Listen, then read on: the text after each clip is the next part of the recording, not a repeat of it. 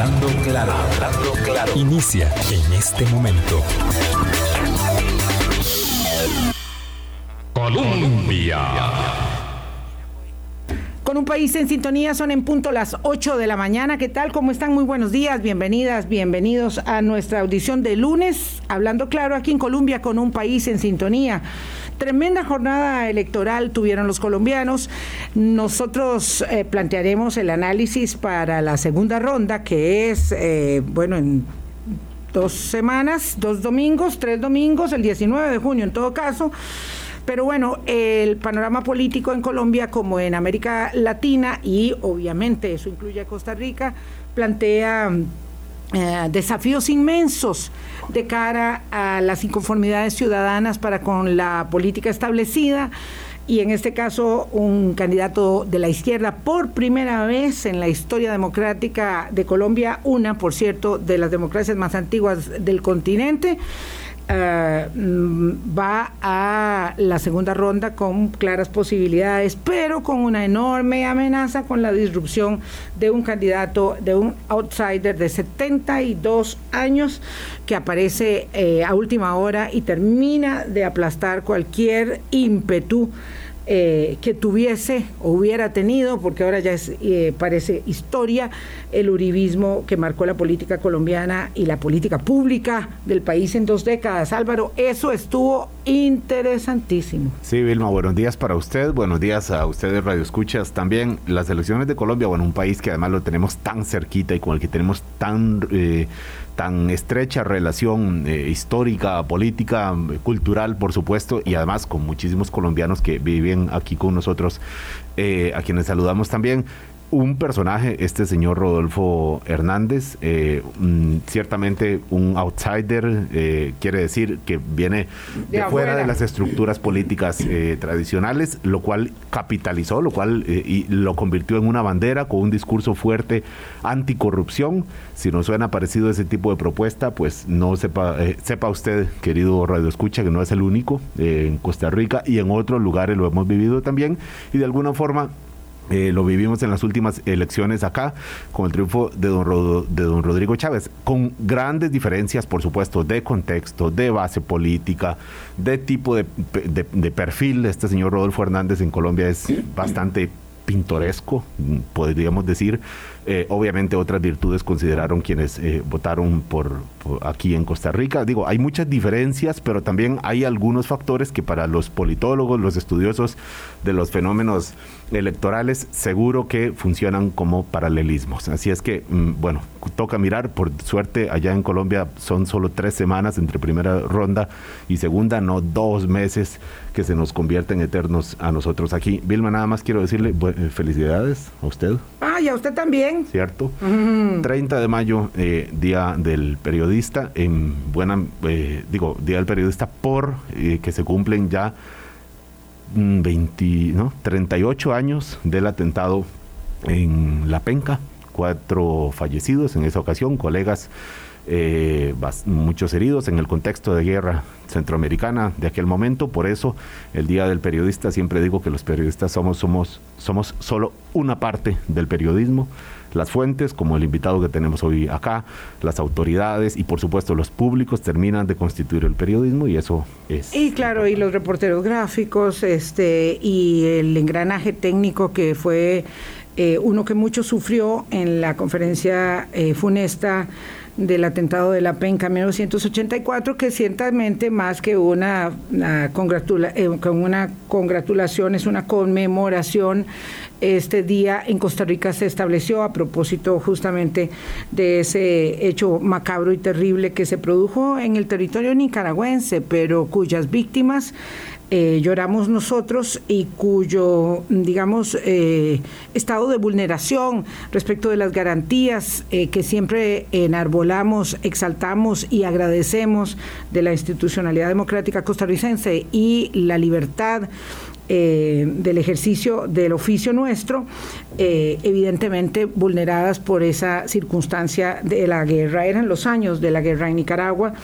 Eh, lastimosamente todo eso se perdió todo eso eh, se burló y hoy vive Nicaragua lo que vive eh, y nosotros recordamos entonces ese hecho. Don Pablo Sauma es eh, economista, me alegra muchísimo volver a tenerlo aquí en la mesa de Hablando Claro y hoy vamos a situar eh, la eh, actualidad en un asunto que evidentemente nos toca a todos. Nadie se sustrae del precio de los combustibles y en ello corren muchas ofertas, algunas eh, insignificantes en cuanto a su peso y otras absolutamente irreales porque por tener un peso mayúsculo no se pueden llevar adelante y le pedimos a don Pablo que nos ayudara a entender un poco esta situación que tenemos y cómo vamos a resolverla. Don Pablo, buenos días, ¿qué tal? ¿Cómo está? Muy bien, buenos días, muchas gracias. Eh, felicitaciones a ustedes y a otros amigos y amigas periodistas por la celebración del día hoy del periodista y y sí, un gran gusto estar aquí para conversar sobre este importante tema del precio de los combustibles que a todos nos agobia, ¿verdad? Viera la cantidad de fórmulas que tiene don Pablo en la mesa, que, yo, que yo espero que no nos explique, que no nos vaya a explicar en clave numérica, sino en aterrizaje de lección básica para, para nosotros. Eh, evidentemente, lo que uno escucha respecto de mm, el precio de los combustibles entraña primero que nada una enorme, eh, digamos, nube de desconocimiento para casi todos, eh, un gran malestar que es persistente a lo largo del tiempo, ¿verdad? Que por culpa del recope todo nos sucede a nosotros, ¿verdad? Si lo que suceda, eh, y si llueve mucho, también. Y si hay inundaciones, debe ser por culpa de la, de la refinadora que nos refina. Entonces, eh, me gustaría que pudiéramos como separar la paja de grano para entender un poco cómo es que esta estructura de fijación de precios de los combustibles nos eh, coloca en una situación, digamos, de poco margen de maniobra eh, y de mucho respaldo y sustento del precio que todos pagamos a tantas necesidades que digamos soportamos y financiamos como país con esos dineros eh, un poco la paja y el grano, don Pablo, por favor. De acuerdo, muy bien, claro, con mucho gusto. Tal vez eh, lo más importante, explicar esto, más allá de las fórmulas y los números, empezar primero con cuáles son los cuatro principales componentes que determinan el precio de los combustibles. El primero que todo está el precio internacional de los combustibles. Costa Rica eh, tiene una refinadora que no refina, entonces lo que hacemos es ir al mercado internacional a comprar el producto terminado, ¿verdad? Que es el petróleo crudo refinado los diferentes combustibles. Eh, y entonces tenemos que ir a ese mercado internacional a comprar. Somos un país pequeño que compra pequeñas cantidades no tenemos ningún poder de afectar el precio en ningún sentido, ¿verdad? Entonces somos tomadores de precios y este, vamos a comprar. Este precio internacional es lo que más se ha visto afectado, eh, es lo que más determina la situación actual, porque este precio determina primero de lo que pase con el crudo, con el precio del crudo, que ha venido aumentando por diferentes motivos desde meses atrás, pero la situación se puso especialmente complicada con la invasión de Rusia a Ucrania, ¿verdad? que afectó mucho el mercado y, ha seguido subiendo. Entonces, esto, además del el aumento propiamente en los precios internacionales de los combustibles, aquí entra un factor y es que eso se negocia en dólares. Entonces, el segundo aspecto que afecta es que lo tenemos que pagar en dólares y convertir a colones con un tipo de cambio que ha venido subiendo y que se mantiene subiendo. Entonces, este, este elemento es el que más determina lo que está pasando. Este segundo, don Pablo, el tipo de cambio más que el...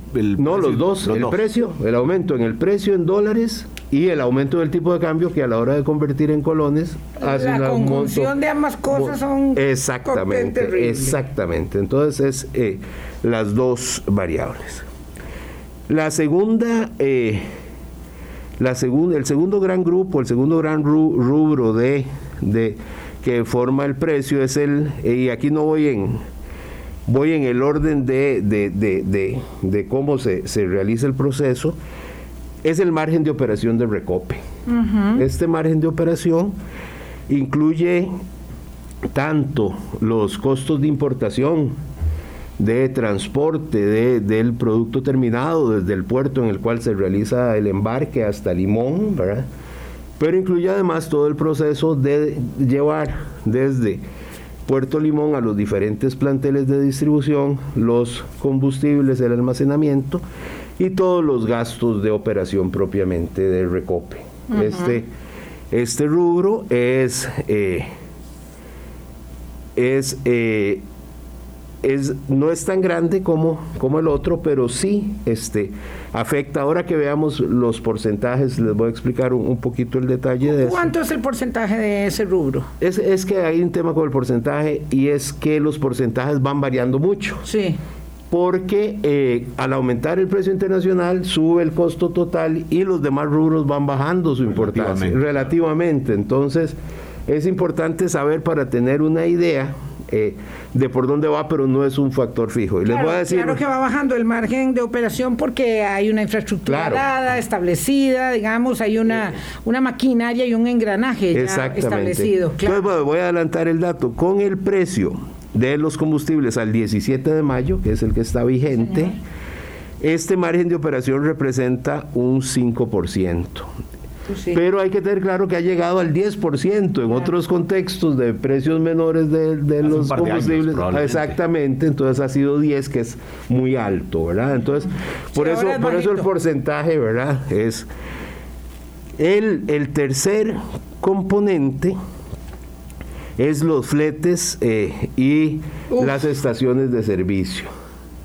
Eso es que eh, una vez que los combustibles están en los tanques de distribución, los se llevan a las gasolineras los transportistas privados, eh, son los que distribuyen este, este combustible y ese, ese es a un precio por litro que fija el ARECEP con un modelo propiamente de transporte y luego lo que es el margen de los gasolineros que venden el servicio. Estos dos componentes, el margen de los gasolineros igualmente tiene un modelo, lo fija ARECEP, es un costo por litro, fijo por litro. Ahora, ahora entro con más detalle, pero este es el rubro. Y luego está el cuarto, que, que vamos a ver que es el segundo más importante cuando haga referencia a los valores, que es el impuesto único a los combustibles. Este impuesto único a los combustibles nació en 1998, a, a inicios del 98, al final de la administración Figueres y eh, fue para reparar la red vial del país que en esos momentos, si se acuerdan, estaba destrozada, que era la principal queja que... Sí, luego vino aquella, aquel eslogan muy famoso de cero huecos. Cero huecos. Porque vivíamos en un montón de huecos y todo el mundo se quejaba por el precio de la... ¿Cómo era aquello? Las rótulas, los compensadores. los compensadores, aquello era terrible. Yo no sé, eh, eh, cosas que se nos olvidan, pero... y fue, y realmente los recursos de este sirvieron. impuesto sirvieron y se llegó a los cero huecos, se cumplió la meta. Y bueno, fue don Rodolfo Méndez Mata, el ministro en ese momento, en la administración Rodríguez. Estos asfálticos de don Rodolfo Méndez. Exactamente, y este impuesto se ajusta eh, a partir del monto inicial que se fijó, se ajusta con el trimestralmente con el índice de precios al consumidor. Entonces, independientemente de que el precio internacional del petróleo suba o baje, de los combustibles suba o baje, este impuesto se ajusta cada tres meses con lo que dice el IPC. Y eh, el IPC en los últimos años ha venido creciendo muy poco, la inflación ha sido relativamente baja, inclusive ha habido unos periodos 2015 en que ha bajado un poquito, este, Pero lamentablemente ahora, desde el año pasado, ha venido aumentando el IPC y entonces se junta también al problema. Tras cuernos palos. Tras cuernos palos. Déjeme, don, Pablo, para, para alguien que nos escuche, quizás mientras está ocupado en otras cosas, hay tres cosas que han venido aumentando fuerte. Todavía no había terminado, creo. nada más para así es el cuarto. Así ah, es, hay tres factores que han aumentado últimamente. El precio internacional del, petróleo, de los combustibles, de los, del petróleo, los combustibles, la relación del colón con el dólar, el tipo de cambio y también el, factor que mueve al impuesto del, del al impuesto único sobre combustible. O sea, las, estas tres han aumentado. Es correcto. También ha habido otros aumentos en los gastos operativos, más allá de los sueldos y salarios, que es un tema este, que ha afectado. Este, también eh, está el flete, los fletes internacionales que han subido de precio, etcétera. Claro. Pero básicamente los más importantes son estos, ¿verdad? Este, estos, estos aumentos. Ok, está bien. Esta es, digamos, la estructura de el costo del litro del combustible que hace que finalmente vayamos y todo el mundo habla de esta cifra macabra de los mil pesos, Ajá. ¿verdad? Bueno, entonces vienen eh, todos los que tienen la solución en la mano y dicen, hay que bajarlo. ¿Usted Sí, quiere decir pero algo antes sí, de tal eso, vez Pablo? si entro al numerito, tal vez para que se den cuenta de la idea de la magnitud de los componentes. Sí, señor. Entonces, él, eh, para el 17 de mayo de este año, el precio del litro de combustible era 958 colones por litro. De esos 900... Estamos hablando de gasolina. Gasolina super, sí. Pues muchas gracias por eh, 958 colones el litro de gasolina super. El precio internacional del, del- del- de, este, de este combustible son 555 colones, lo que cuesta ya precio internacional convertido a colones, que es el 58%. O sea, más de la mitad del precio es el, pre- el precio de la materia prima eh, convertido a colones. El margen de operación de recope es de 47 colones, cifra que representa un eh, 5%. 47 pesos de los 555. De los, no, de los, del 958. 58 es correcto, es un 5%. Ahí está una primera observación porque es que la gente dice, no, aquí el que nos está matando es recope. Eh, sí, no es, es No un es 5%, ¿verdad? Sin embargo, eh, por eso aclaro el tema de los porcentajes, ha sido 10% en otros momentos. Entonces, es, es un tema alto. Ahora, como han subido los otros, este disminuye porcentualmente, pero sin embargo, parece que 47 es un costo alto de todas formas por litro, ¿verdad?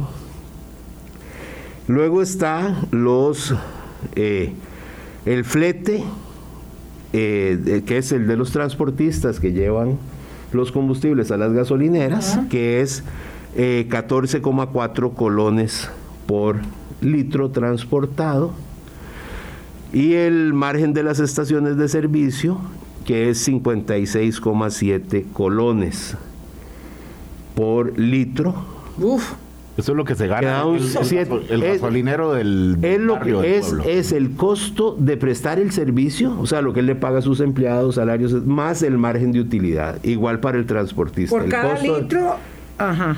Y el, juntos representan un 7,4% Transportistas más gasolineros. más gasolineros. Eh, y luego, Queriendo oír el del impuesto. Está- el del impuesto único son 279 colones que representan un 29%. O sea que en orden es el segundo Más pesado, más, más pesado, pesado sobre el- y que, de- repito, no depende propiamente de la actividad de recope, sino del índice de precios y, y, su ga- y se gasta en la reparación de vías y otros destinos. Cuando eh, hablamos de las de la campaña electoral y la propuesta que hubo para recortarle 100 colones al, al precio del, del, del litro, estamos hablando de recortárselo a esos 279, don Pablo. Es O sea, correcto. estábamos hablando de llevarlo a bueno, un poco más de la mitad de lo que, de lo que es ahora. Eh, Exactamente. No, es no era al precio, eh, obviamente e- ese es el margen de maniobra que tenemos como país, no podemos incidir en el precio internacional, Ok. el tipo de cambio, eh, bueno, es también un fenómeno internacional y es aquí donde más depende de lo que queramos, con, ¿verdad? Y cada uno opinará, pero lo cierto es que el impuesto está ahí y eso sí depende de nosotros. Es correcto, ese es el más, es, este, el que se puede eh, Pellizcar. pellizcar, ¿verdad? Más fácilmente sería por una ley. Sin embargo, eh, si lo, lo que ha sido, lo que dijo el presidente, es, eh, según su estimación, esto cuesta 250 mil millones de colones al año, ese recorte. Que son plata que se le estaría quitando para la reparación de carreteras, a la Cruz Roja, a la NAME, a FONAFIFO, porque tiene varios destinos. Y entonces, de ahí, 250 mil millones es un 0,6% del PIB, es una cantidad considerable. Y claro, ahí es donde sale el ministro de Hacienda diciendo, bueno, ¿y de dónde vamos a reponer esa plata? Dejémoslo ahí, don Pablo Sauma, para volver después de los mensajes. Son las 8.20. Pablo Sauma es economista, eh, se ha encargado de analizar esto para arriba y para abajo. Es independiente no está con la propuesta de unos y otros, sino con sus propias elaboraciones y conclusiones. Y entonces vamos a entrar ahora a hablar efectivamente de esas propuestas que hay, algunas muy cortas, ¿verdad? Como 50 colones en el precio del combustible y otras muy irreales como eliminemos el impuesto único de los combustibles, que claro, a uno le suena como música en los oídos. Eh, a mí sí me dicen que voy a perder 20 libras de un solo tiro, mágicamente ya yo me apunto. Pero eso, de yo sé que no es real. No sé qué, yo sé que no es real porque bueno, hay que hacer dieta, ejercicio, dieta, ejercicio y resulta que entonces eh, al final de cuentas uno perdió dos kilos y aumenta uno. Y eso pasa un poco cuando no se puede hacer, eh, no se pueden tomar soluciones mágicas, ¿verdad? Digamos, ¿qué hacemos? ¿Cómo pellizcamos el impuesto único de los combustibles? Vamos a la pausa y volvemos. Colombia con un país en sintonía. Gracias por acompañarnos. Hoy es lunes 30 de mayo. Se nos acaba el mes y tenemos muchas cosas, eh, como siempre, ¿verdad? La actualidad, la información eh, eh, corre vertiginosamente y entonces hay muchos temas y vamos escogiendo de entre ese abanico variopinto de hechos nacionales e internacionales, alguno eh, que sea significativo. Este lo teníamos planteado desde hace días, no habíamos podido abordarlo y vean ustedes que hemos estado apenas acercándonos a esta estructura de costos y quedamos en, antes de pausa con don Pablo Sauma, economista, en que 279 colones de cada litro de combustible son, constituyen el impuesto único que financia la reparación de las calles, el programa de servicios forestales FONAFIFO, la Cruz Roja, hay varios ¿verdad? componentes ahí. Eh, y bueno, el gobierno dice, si me van a quitar por ahí, me dicen que con qué repongo. Eso lo dice cualquier gobierno de cualquier signo, no este en particular. Cualquier gobierno dice, si me van a cortar el impuesto único de combustibles, prerrogativa absoluta de la Asamblea Legislativa, que me digan cómo lo cual habría que esperar que suceda pues cuando la Asamblea Legislativa tenga este eh, el control de la agenda, que no es en este momento que la tiene en primer lugar. Pero han salido todas las bancadas, cosa que, que pues, para nada sorprende, diciendo yo tengo la solución. Aquí está mi proyecto de ley para rebajarle el precio de los combustibles. Eh, y hay algunos, yo lo pongo en esa tesitura, que dicen que es muy poquito, que eso no sirve de nada, y otros que dicen que no, que de una vez que nos volemos de cuajo, digamos, una buena tajada eh, del impuesto, cosa a la que un gobierno eh, con sentido común dice, no, yo no puedo aceptar esto. Entonces, ah, ¿cuáles son las posibilidades reales de meterle tijera al precio de los combustibles, don Pablo? Usted que está por encima del bien y del mal en esta materia. Yo no sé en otras. Ahí sí no me atrevo, pero en esta materia está por encima del bien y del mal. Gracias. Este, sí, realmente es, este, es un tema complicado. Podríamos, porque la más fácil es recortar lo del impuesto único, ¿verdad? La opción más sencilla. La que pareciera fácil. La que pareciera, sí, este, claro que tiene implicaciones y sobre todo eh, eh, el problema con lo que puede pasar con la red vial, lo que estos recursos aportan, es sumamente importante, sobre todo cuando vemos en las noticias que no sé cuántos puentes están a punto de caerse, que todas las carreteras les falta mantenimiento, o sea, donde los recursos para infraestructura son sumamente importantes, entonces es muy difícil pensar que se van a recortar recursos también de este, en este sentido. Claro, el aumento de los precios del combustible nos afecta a todos, nos afecta directamente eh, en, cuando usamos el vehículo, ¿verdad? En el propio, el consumo propio de combustibles, pero también eh, nos afecta porque aumentan todos los costos, o sea, la inflación aumenta más bien. Eh, las empresas que tienen, se distribuyen o que usan combustibles en la producción aumentan sus costos y tienen que aumentar sus precios. Entonces hay, y además acordémonos que parte del problema es el tipo de cambio, y si el tipo de cambio sigue aumentando, entonces siguen aumentando los precios, entonces esto nos afecta a todos, realmente es un tema muy difícil. Ahora, tal vez podríamos, eh, si les parece, hablar un poquito de cuáles son las opciones con cada uno de los componentes que se están ah, planteando. claro. Entonces, con el precio internacional del combustible, lo que, lo que se ha dicho es que hay que actualizar el modelo del ARECEP, que es el que fija el precio de los combustibles. Aclaro, a la Autoridad Reguladora de Servicios Públicos le corresponde hacer, a calcular los precios de los combustibles con un modelo que fue debidamente construido, llevado a audiencia pública, aprobado y que está vigente, susceptible de modificaciones. Este, sin embargo, eh, son pocos los resultados que se podría tener. Por ejemplo, eh, alguien dijo que había que actualizar eh, el, precio de referencia. Hay un problema con el cálculo de... No es un problema, se ha venido haciendo el, cálculo del precio de los combustibles, que se, en el momento de la fijación se toma el precio esperado y dos meses después se toma el precio efectivamente al que se compró y se realiza, eso se llama el rezago tarifario, que es cada dos meses y se ajusta. Entonces. Para arriba o para abajo, Para arriba o para abajo, de acuerdo. Entonces, este.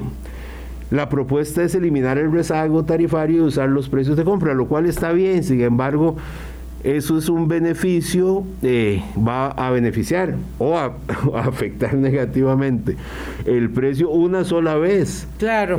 cuando lo hago la primera vez, porque después ya sigo usando el precio de compra, entonces ya no va a haber rezago. Exacto. Don, Pablo, esta es, un, esta es una de las medidas que mencionó el presidente que, que apoyaría. Que, dijo que era una propuesta, pero que era de ADC. Correcto, que es una propuesta que ya, ya estaba planteada, pero bueno, él la acoge, digamos, él la apoya como una de las formas de atenuar, de atenuar el encarecimiento de los combustibles.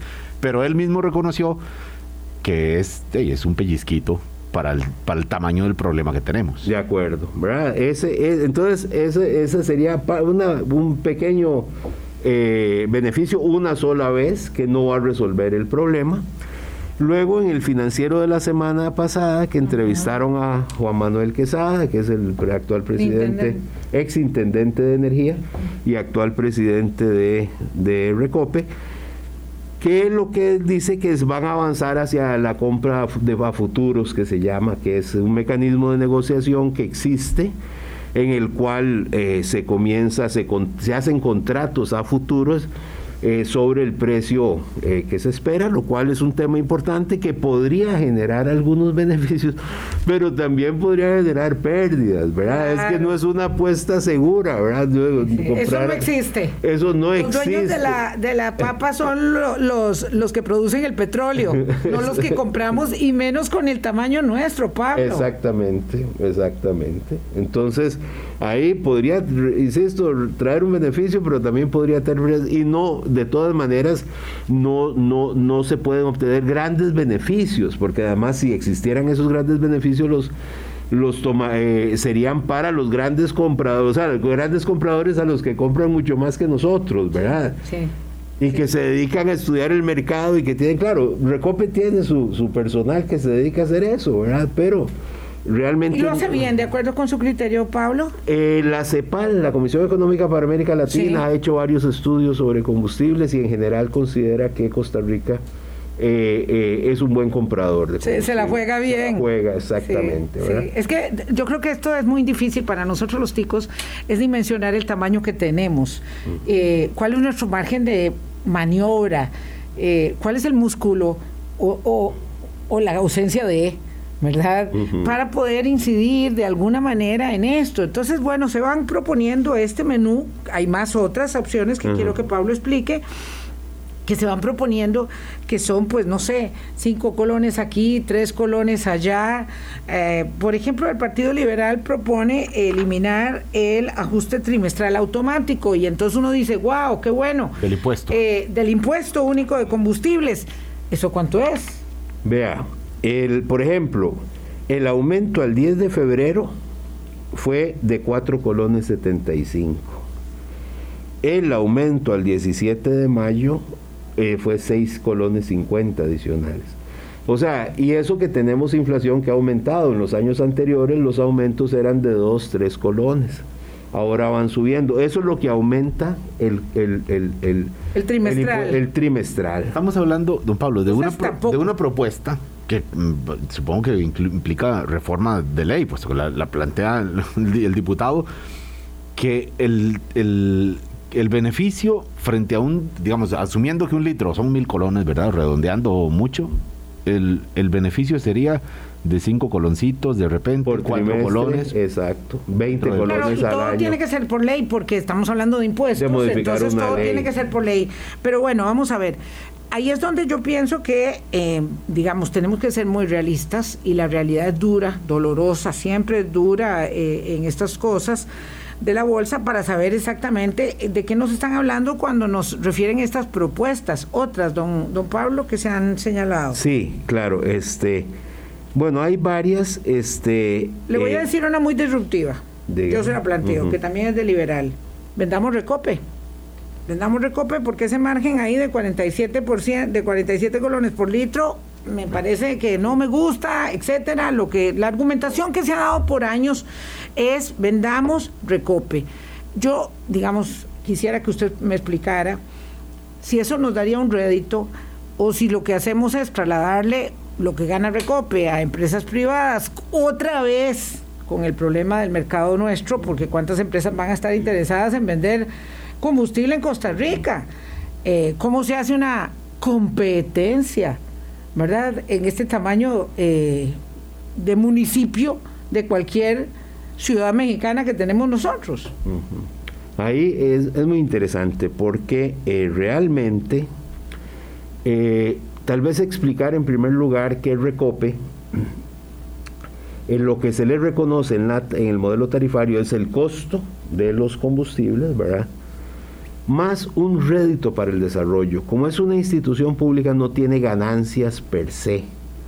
Recope ni el ICE tienen ganancias, tienen un rédito, un reconocimiento para que puedan seguir invirtiendo a futuro el desarrollo. Eh, obviamente si eso se privatiza, la empresa que, o las empresas que vengan aquí, hay que reconocerles una ganancia en la tarifa. no o sea, no va a ser más barato, ¿verdad? No, va a ser más barato. No, porque además las experiencias de los años 90 en América Latina con varias privatizaciones, incluyendo las telecomunicaciones en Panamá, por ejemplo, fue que las empresas que llegaron, es cierto, los salarios eran muy altos, rebajaron la planilla a la mitad, figurativamente, y bajaron los sueldos a la mitad, pero no bajaron el precio del servicio. Por eso la, apertura nuestra fue muy bien hecha. Y, y, vino mucho después. Exactamente. Pero, don Pablo, perdón, es que el problema con la apertura de telecomunicaciones aquí, por ejemplo, no era el precio del servicio, era la calidad del servicio y la cobertura. Aquí, que yo sepa, nadie se queja de la cobertura de gasolina, porque todo, hay gasolineras en todo lado y, no hay desabastecimientos. Eh, y, la calidad de la gasolina, pues bueno, me dirán los expertos de algún detalle, pero en general funciona. La queja con Recope, la queja grande, popular, es por el costo que tienen los combustibles aquí. De acuerdo. Con lo cual, con lo cual cambiar a Recope por una, dos, tres o cuatro empresas privadas, póngale la cantidad que quiera, tampoco sería un, De acuerdo, o sea, este 5% probablemente que tenemos actualmente lo va a manejar las empresas que vengan.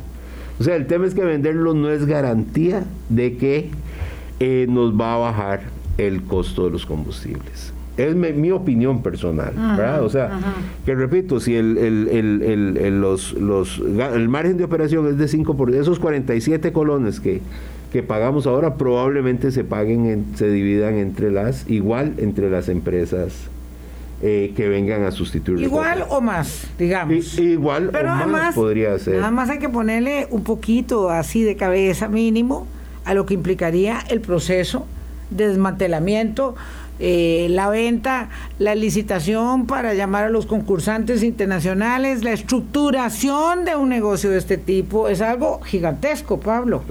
Me parece que eso hay que situarlo. Bueno, vamos a ver.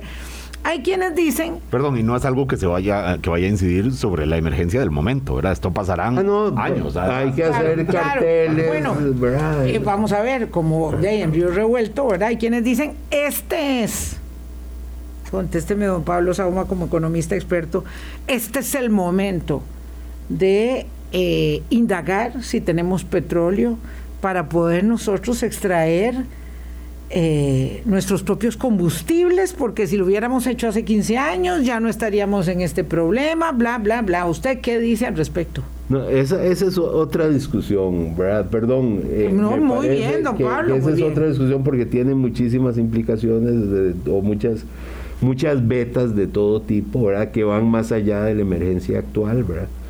Pero eh, sí, eh, pienso que eso hay que analizarlo igual.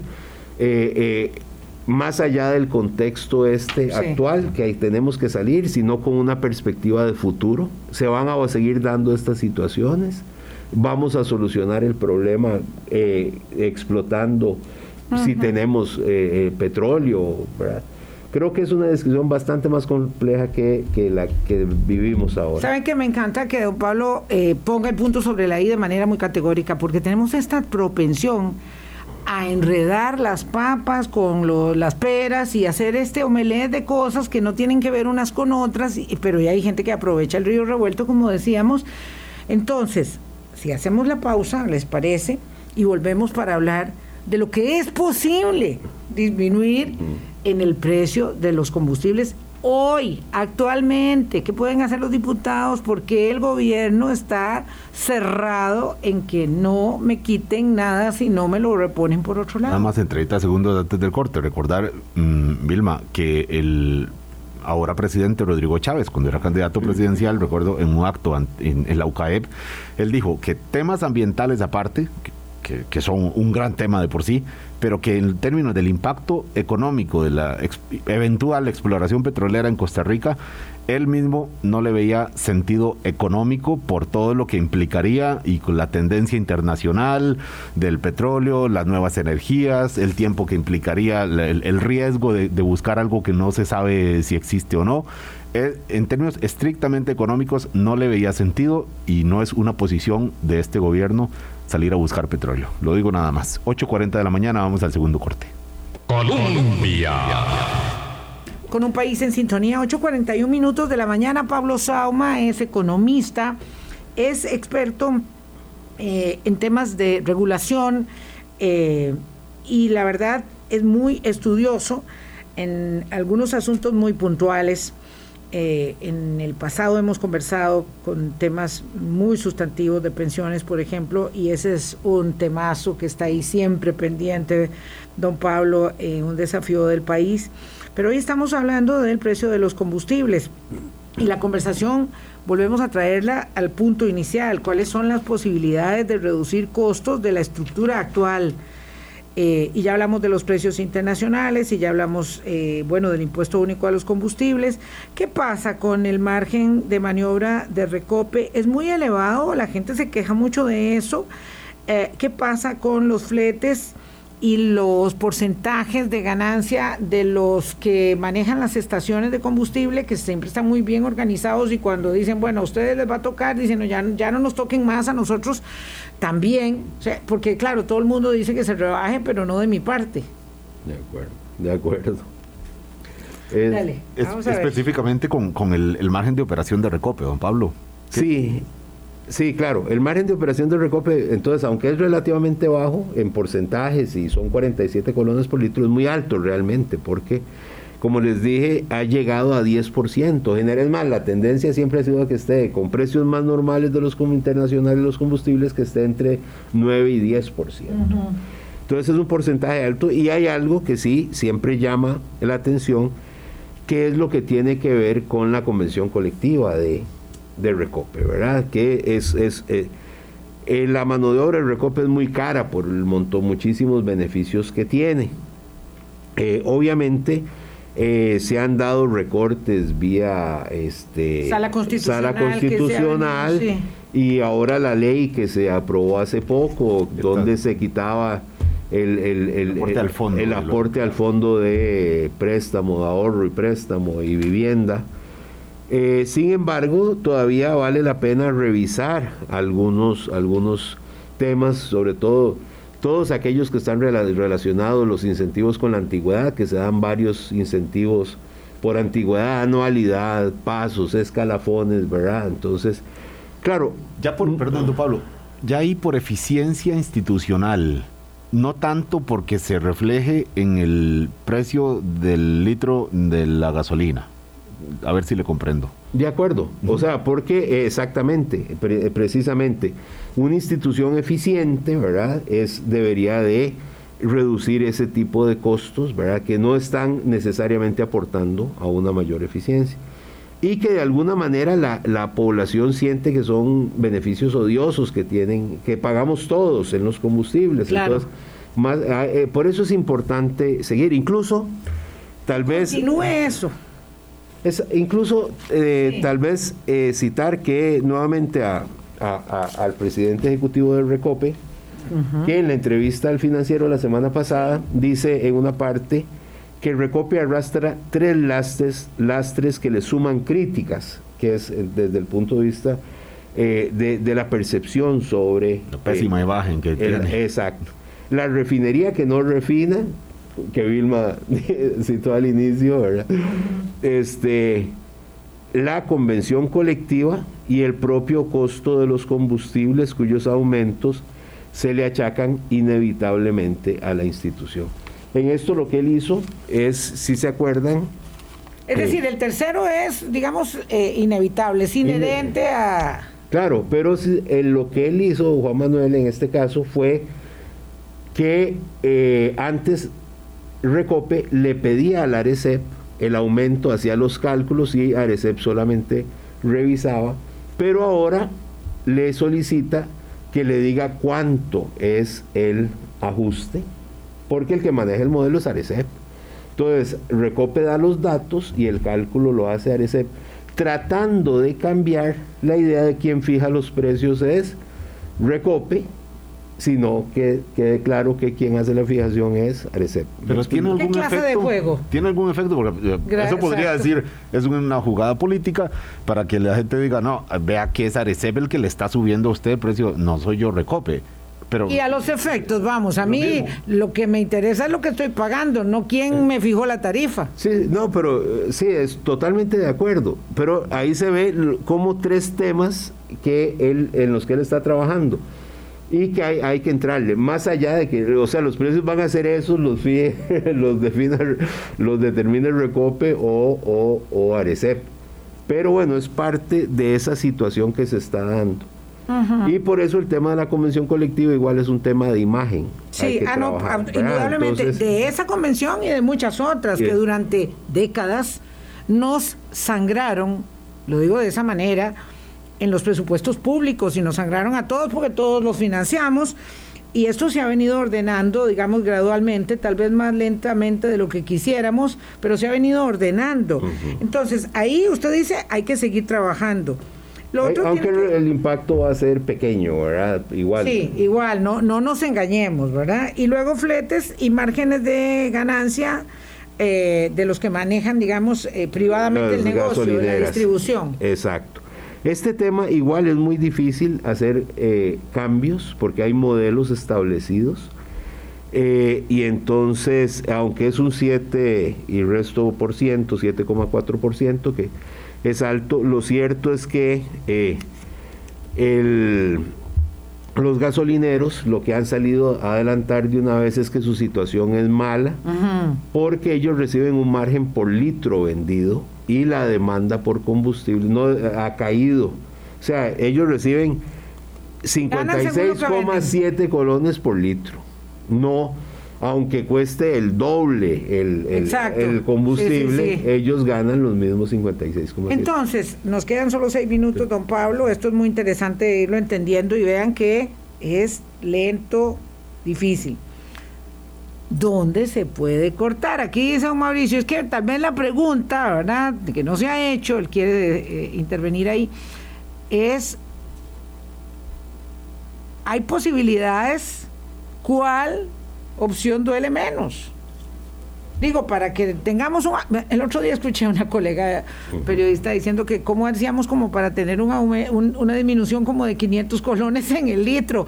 Y, y claro, yo creo que hay como, como, un, como una idea ah, irreal de que esto depende de la voluntad política, don Pablo. Y esto es lo que a mí me angustia un poco, ¿verdad? Independientemente del gobierno de turno, tenemos una crisis de combustible que nos afecta a todos, pero que solucionarla es muy difícil.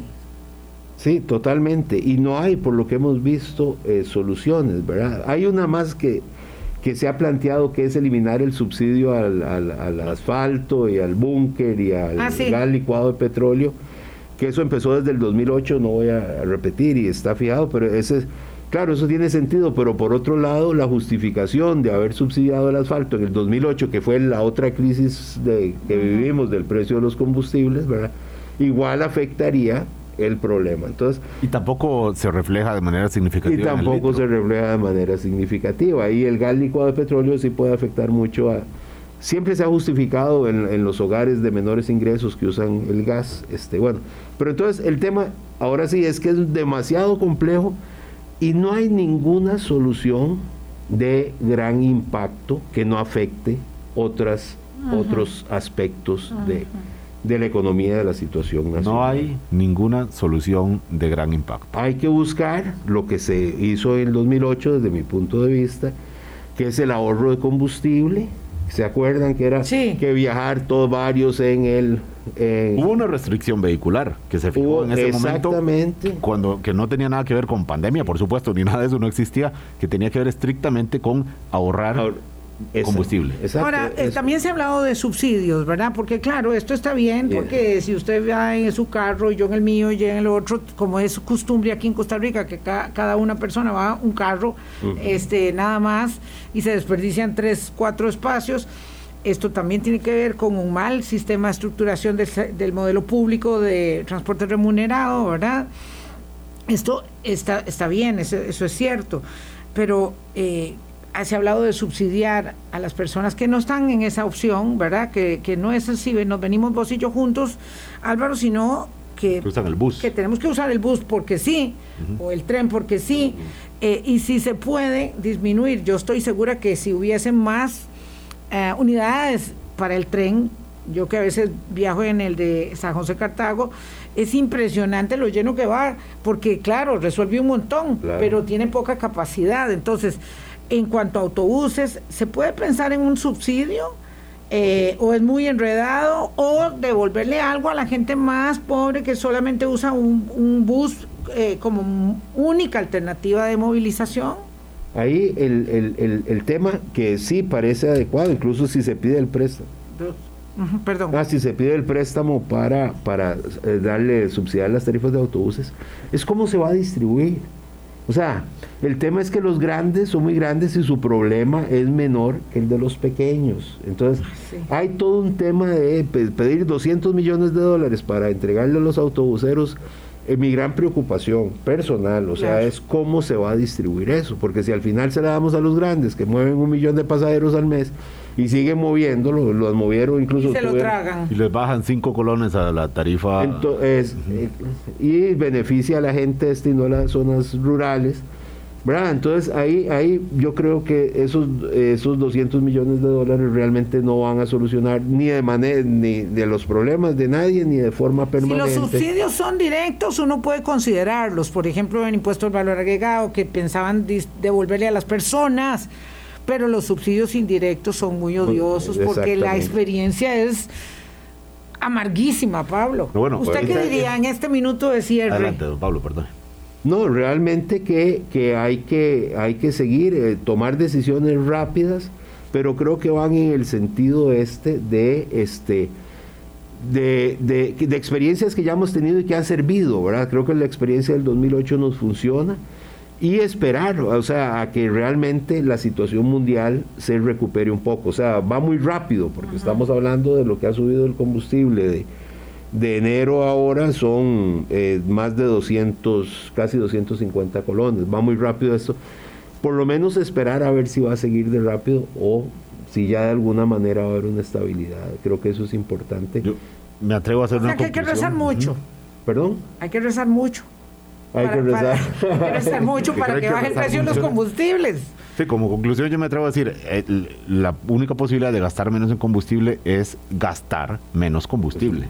Realmente si uno quiere eh, bajar ese rubro, digamos, de la economía de los hogares, porque si es por bajar el, el precio de la gasolina o el- en general el combustible, ya dijo usted, no hay una solución de impacto. Exacto. No hay una solución mágica. Para terminar, solamente quiero señalar que la convención colectiva de Recope fue denunciada en su totalidad en la gestión eh, que terminó en mayo. Me, me informa esto un miembro de la Junta Directiva. Y esa denuncia completa de la convención generará una reducción de 23.525 millones de colones en cuatro años. Eh, esto está en el informe de la gestión saliente y en materia financiera se redujeron los gastos de operación en un 17% entre mil- 2018 y 2021.